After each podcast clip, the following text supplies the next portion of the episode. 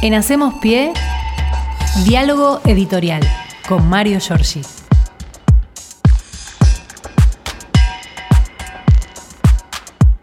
¿Qué tal, Mario? Bienvenido. ¿Cómo, están? Mario, buen ¿Cómo día. están, compañeros? Perdón por la hora, la demora, este, razones médicas y además atender a los colegas de las radios universitarias en este día este, tan interesante para nosotros como es el de los 98 Eso, feliz años. día, Mario, porque vos fuiste parte de todo esto. Y sigo siendo. ¿no? Claro, Me- che, me- ¿por qué lo estás claro? Lo estás sacando eh, de. Me está de- enterrando en vida. Este. De, de salud estás bien.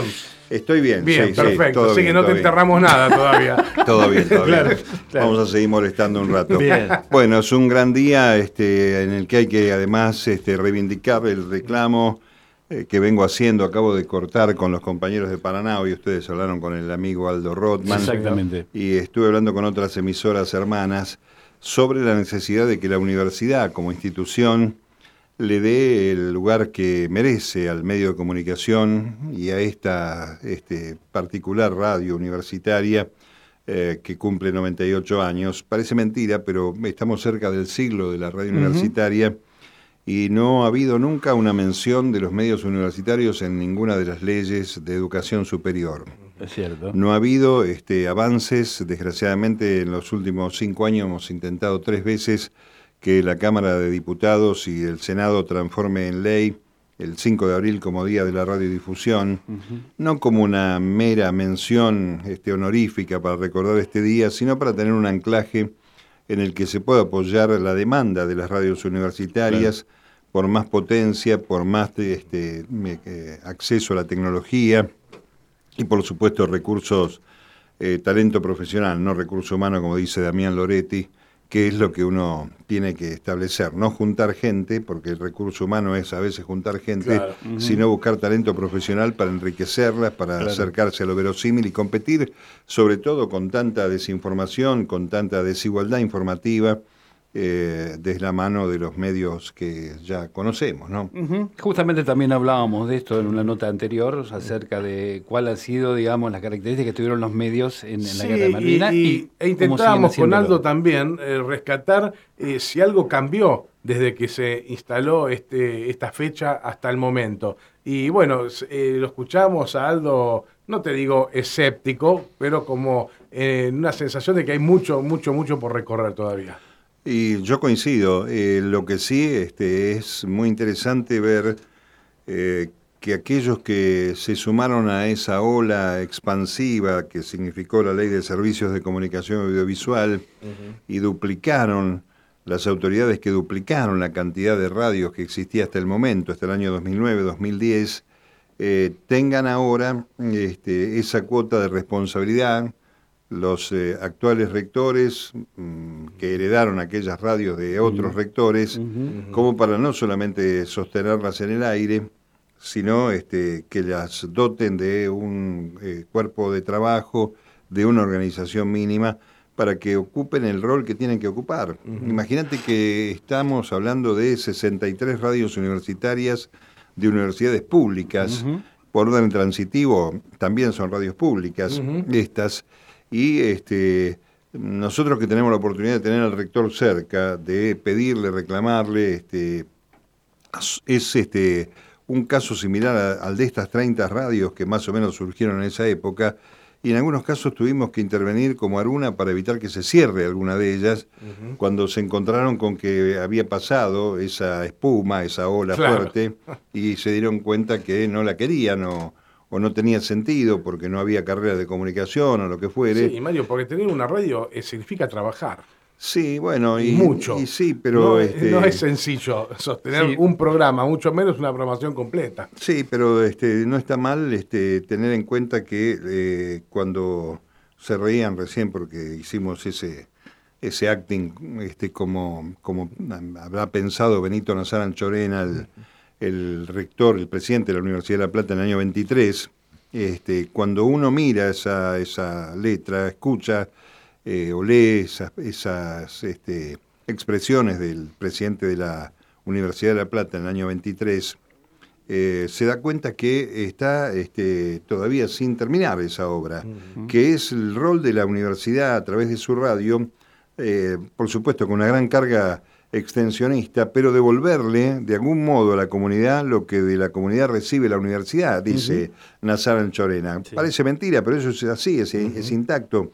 Y lo vemos en estas universidades más chicas, más pequeñas, más nuevas, donde este, la respuesta comunitaria desde el trabajo social, de ver el primer egresado universitario de una familia, este, ese, ese es el camino, digamos, que tiene que recorrer y la radio tiene una forma eh, muy grata de devolverle a la comunidad eh, desde el proceso de comunicación, que es llegar lo más cercano posible a la verdad, contrariando efectivamente todas esas operaciones y todo esto que venimos sufriendo por estos días. Así que, este, dicho esto, feliz día a la Radio de la Universidad. Esperemos que de nuevo el proyecto de ley que tuve el gusto de escribir y ayudado este, notablemente por el doctor Alejandro Caudis este, de la Universidad de Entre Ríos, justamente, corra de nuevo una mejor suerte porque tuvimos tres intentos y tres pérdidas de Estado parlamentario. Así que vamos a ver si hoy se, hoy que se arma de nuevo la Comisión de Legislación General de la Cámara de Diputados eh, que preside Cecilia Moro, entre, entre otras cosas, eh, la ley que declara este día 5 de abril, Día de la Radio Universitaria, es cierto, no es el tema más urgente que tiene la ciudadanía, pero es para las radios universitarias un reconocimiento en las este, Mm, inmediaciones del siglo de vida, ¿no? Ni más ni menos.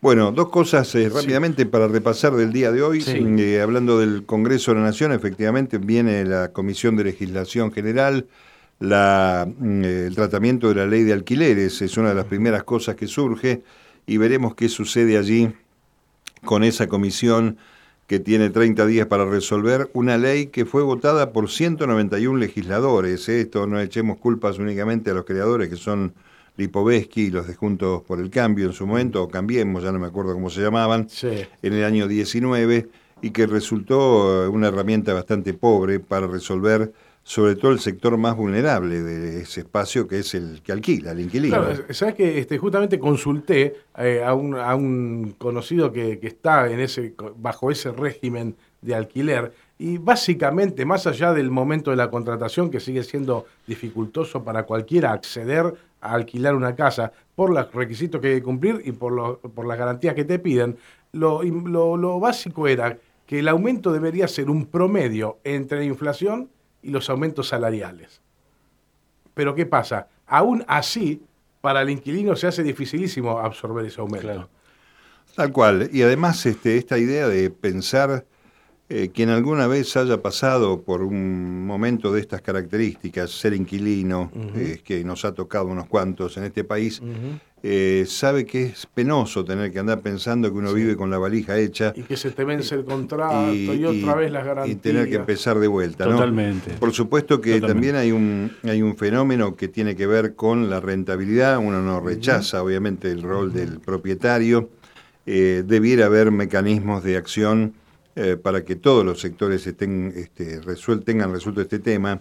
Y también debería haber un rol del Estado que me parece que este, vale la pena ver en aquellos países que admiramos o que algunos admiran como de primer mundo, como por ejemplo lo que hizo este, la Comuna de Berlín, de eh, transformarse en propietaria de viviendas ociosas para cederlas en, en, este, en este, el estilo de alquiler. No, no, ah. para ponerlas al servicio del alquiler. Y el otro es el tema de la vivienda, obviamente, eh, que aspiracionalmente cualquier ciudadano, nosotros este, en este mundo de la de la este, cultura occidental cristiana más Japón, digamos, venimos con esa formación de llegar eh, al sueño del techo propio, de la casa propia. Así nos inculcaron nuestros mayores, esa mixtura de migrantes este, internos y externos. Y yo creo que es este, un fenómeno que tiene que ver con la dignidad, ¿no? La vivienda digna este, en todas sus formas, eh, sin contrastes. Eh, por cierto, este, ahí tiene que tener un rol obviamente regulador el Estado, sin duda alguna. Sin duda, hay muchas propiedades, eh, por ejemplo, en la capital federal que están deshabitadas, digamos, ¿no? Y que hay una gran demanda y muy poca oferta. En esto es uno de los casos más atípicos de, esta situación. Sí, agravado por la característica ideológica del gobierno de turno, ¿no? Al que le importa muy poco resolver las cuestiones de vivienda ni los más vulnerables, ni tampoco los sectores medios, hay que decirlo, y aún a pesar de eso siguen teniendo el acompañamiento de los votos, cosa que uno no discute porque el voto es soberano, pero habría que revisar un poco cuáles son las causas, ¿no? Para que... Muchachos, yo digo un remedio de escalada. Los edificios crecen como si fuera soja. Están semi vacíos. Yo no les quiero, este, eh, no los quiero entrar en un tema mucho más polémico todavía, que es de dónde sale la plata para hacer esos edificios. Pero están ahí. O sea, están listos. No, está bien. Ahora, no te bajan un este, precio, eh, no, no de nada eh, parece ser que les es más rentable tenerlo vacío que bajar el copete. Mm. y esa es la parte que yo eh, no llego a, entender. No, no se comprende, pero este, está presentado como una este, instancia de inversión. Eso que mm. también tiene que ver con nuestra cuestión atávica de, invertir en ladrillos. este, ahora, el fenómeno de inversión tiene un momento este, bisagra, que es cuando vos te pones a pensar, si no lo puedo alquilar, o no lo quiero alquilar, ¿hasta dónde puedo sostener este, el gasto de tener una, vivienda ociosa? Exacto. Una, pagan igual. Una propiedad ociosa, ¿no? Eh, y además no resuelve el fenómeno de la vivienda, este, de los sectores que tienen dificultades, y no estamos hablando de gente este, vulnerada, eh, estamos hablando de gente que no consigue en el grupo, en el ingreso del grupo familiar, asumir una cuota este, de lo que significa tener una financiación eh, privada a través de un banco con esto, ¿no? Eh, sin ir más lejos están los créditos suba, con mucha gente por allí tratando de buscar una solución a lo que fue la gravosa eh, situación en la que los puso el gobierno de Macri.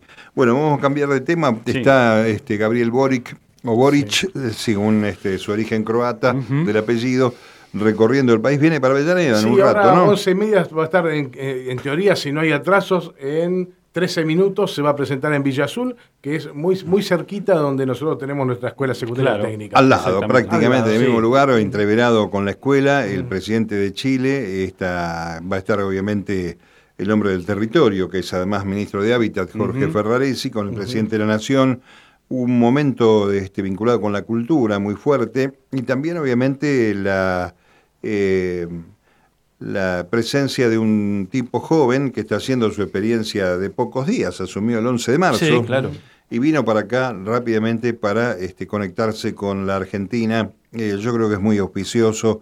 Ojalá se puedan producir hechos este, que pasen por el reencuentro. Eh, uno que vivió al pie de los Andes sabe lo que significa el intercambio, que los gobiernos a veces no alcanzan a comprender por falta de interés o de sensibilidad la cantidad de familias que hay en la Patagonia, mixtas, chileno-argentinas, eh, se da también en las alturas este, de la mitad del país, en Mendoza, en eh, San Juan. El mismo Boris vivió en la Patagonia eh, Anduvo durante su infancia, sí, claro. Anduvo de vacaciones hasta en Puerto Madryn, Boris, así que este, conoce bien esta cuestión territorial y ahí sí donde me parece que es donde hay que diluir la cuestión fronteriza, más allá de los derechos soberanos de cada país, en el sentido de la vida, de la cuestión humana, de la este, posibilidad de intercambiar este, inversiones, proyectos este, eh, medioambientales, constructivos y demás, que son las cosas que se firmaron el día de ayer, más la cuestión de género. El tipo tiene 14 ministras en,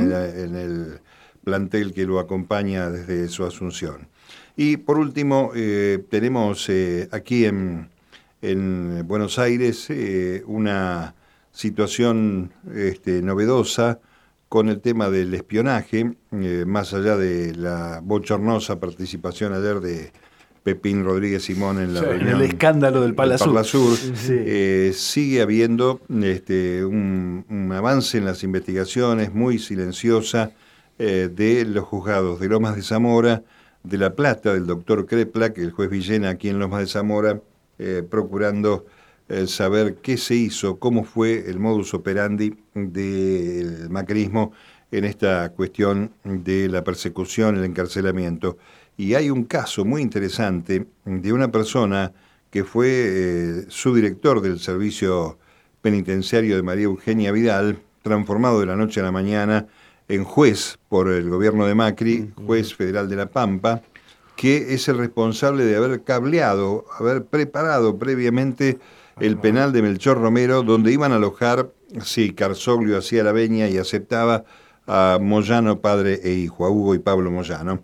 Eh, es curioso, ¿no?, cómo ha sido el comportamiento de esta gente obviamente obedecía a una instrucción superior, era una política de Estado, el delito, la, de, este, la, del espionaje ilegal, la persecución y este, la persecución a veces en forma tan siniestra como el caso de los familiares del Ala San Juan. Yo creo que es hora de que se avance este, con mucha firmeza en esto y, este, por supuesto, con el temor de que las causas vayan avanzando y lleguen a instancias de una Corte Suprema que es abyecta, que es realmente despreciable y que ha dejado a la Argentina con un poder judicial en las condiciones que lo, que lo estamos viendo. ¿no? También hoy se, se, trata el tema del Consejo de la Magistratura.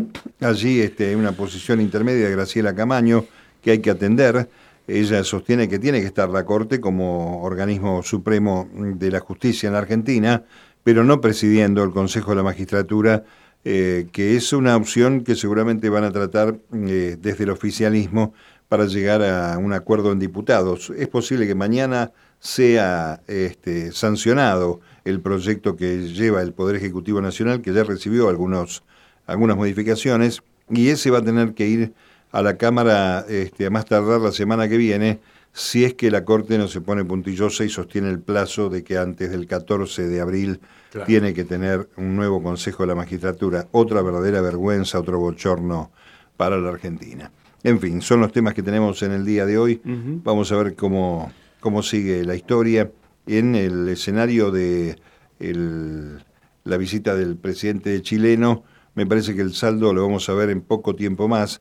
Algunos de los que han andado hace algunos años atrás, yo no sé porque hace dos años con la pandemia que no pasó por ahí, deben recordar que en Ezeiza había una maqueta de este, la traza este, del túnel nuevo para construir la salida hacia el Pacífico de este, la Argentina hacia Chile, de Chile a la Argentina, ferroviaria, este, carretera, y me acuerdo que otro tipo de transporte puede haber allí, pero lo cierto es que ese este, eh, desapareció esa maqueta con el tiempo, eh, desapareció durante el macrismo, hay que decirlo, y ese este, enlace eh, desde el Atlántico al Pacífico no es solamente una obra que tiene que ver con los pueblos de Argentina y de Chile, sino que es la salida más barata y recomendada para que los productos del Mercosur salgan desde el Pacífico sin dar toda la vuelta por el estrecho Magallanes, claro, este, encareciendo los costos. teniendo que ir al canal de Panamá. Recordemos, Mario, que si bien es inviable reconstruir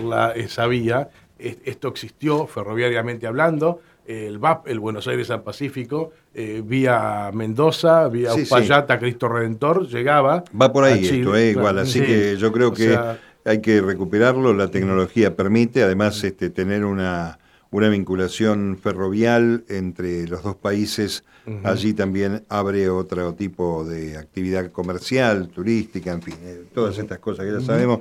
Así que ojalá también se pueda poner en marcha desde otro lugar. ¿no? Ayer Boris dijo algunas cosas interesantes, más allá de subrayar que, que le preguntaba al de la Nación, era un pasaje muy interesante de esos periodistas que este, yo creo que uno trabaja, este, o si lo puede decidir, trabaja en lugares donde ideológicamente hay cierta afinidad o cierta comodidad. Y si no es muy difícil. Y, vos si preguntás, no es que te lo tienen que decir todo, estás allí, estás cómodo en la Nación Más, en la Nación, en estos medios, este, casi subordinado o comprometido con esa ideología. Eh, contestó bien ahí, pero también este, manifestó otras cosas que tienen que ver con eh, la, la mirada que tuvo Chile hacia el Pacífico y el norte y este, la nueva mirada que tiene ahora hacia el oeste, hacia la República Argentina y también este, en la integración regional, porque tiene muy buen vínculo con Luis Arce, que dicho sea de paso llega creo que mañana para reunirse con Alberto Fernández el jueves, el presidente de Bolivia. Creo que son datos auspiciosos como para tratar también de prepararnos nosotros para seguir teniendo gobiernos nacionales y populares en, el 2023. Ojalá, porque... Por supuesto que la pelota está del lado de los que quieren seguir con una idea de nacional y popular, ¿no? Sí, sí, bueno, eh, una, una alarma que se prendió y que tiene que ver con esto también que estás diciendo. Eh, este diputado que debe tardar horas en despeinarse tan prolijamente como lo hace Javier Milei, acaba de este, declarar que si fuera presidente lo primero que haría es eliminar los medios públicos. Sí, sí, tal cual. o sea, y privatizar todo. Ignorando incluso que por ley eh, los gobiernos deben informar y publicar lo que hacen. Sí, yo, yo creo que Eh, habla para la tribuna, eh, esto es así. no, ¿no? pero bueno, digo, pero- ah, bueno, que la tribuna escuche. pero Pero no evidentemente es nuevo, ¿eh? es lo No, que quiso claro. hacer Lombardi con los medios públicos, iba el destino a mandar Canal 7 a Tecnópolis, ir cerrándolo, hacer un canal este, reducido. Hizo con Telam un despido de 500 compañeros, que fue el que obviamente defendimos a capa y espada contra estos este, arrebatos eh, de intolerancia. Y, este, por cierto, no es descabellado pensar que esta gente siga con eso, pero no es el tema de los medios públicos, es la suerte y el futuro de todos nosotros. Exactamente. Este, y digo todos nosotros los ciudadanos argentinos, no lo que tenemos que ver con los medios, porque ya vemos que mm, este, quieren hacer lo mismo pero más rápido y en todo caso la única una de las formas es conculcando los medios de comunicación que tienen la obligación, los medios públicos tienen la obligación de acompañar. Hoy la diputada Machado, que fue senadora cordobesa, eh, presenta un proyecto para eh, preguntar por qué el canal Rusia Today sigue siendo este, parte de la grilla de la televisión digital abierta en una este, escalada de censura de medios eh, porque se trata de un medio propagandístico de Rusia. No mira este, ni Clarín, ni La Nación Más, ni Infobae, el eh, este, producto periodístico de la Embajada de los Estados Unidos, porque esos no son propagandísticos, esos son propios. Y entonces contra eso nosotros tenemos que trabajar seriamente, ¿no?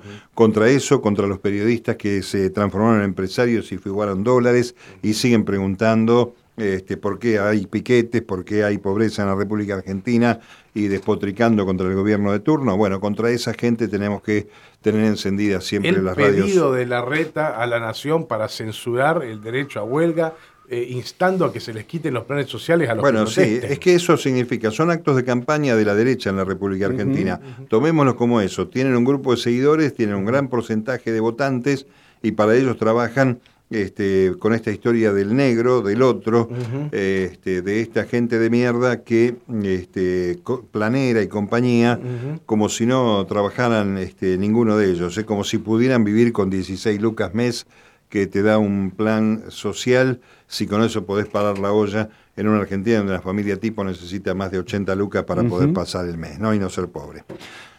Bueno, Mario, Compañeros, nos vamos. Bueno, yo me cómo voy no, cómo lo no, cómo no. usted se va, nosotros lo Sí, esperamos nosotros- mañana. Sí, señor, Sí, nosotros sí, nos quedamos, estamos, ¿eh? hasta el mediodía.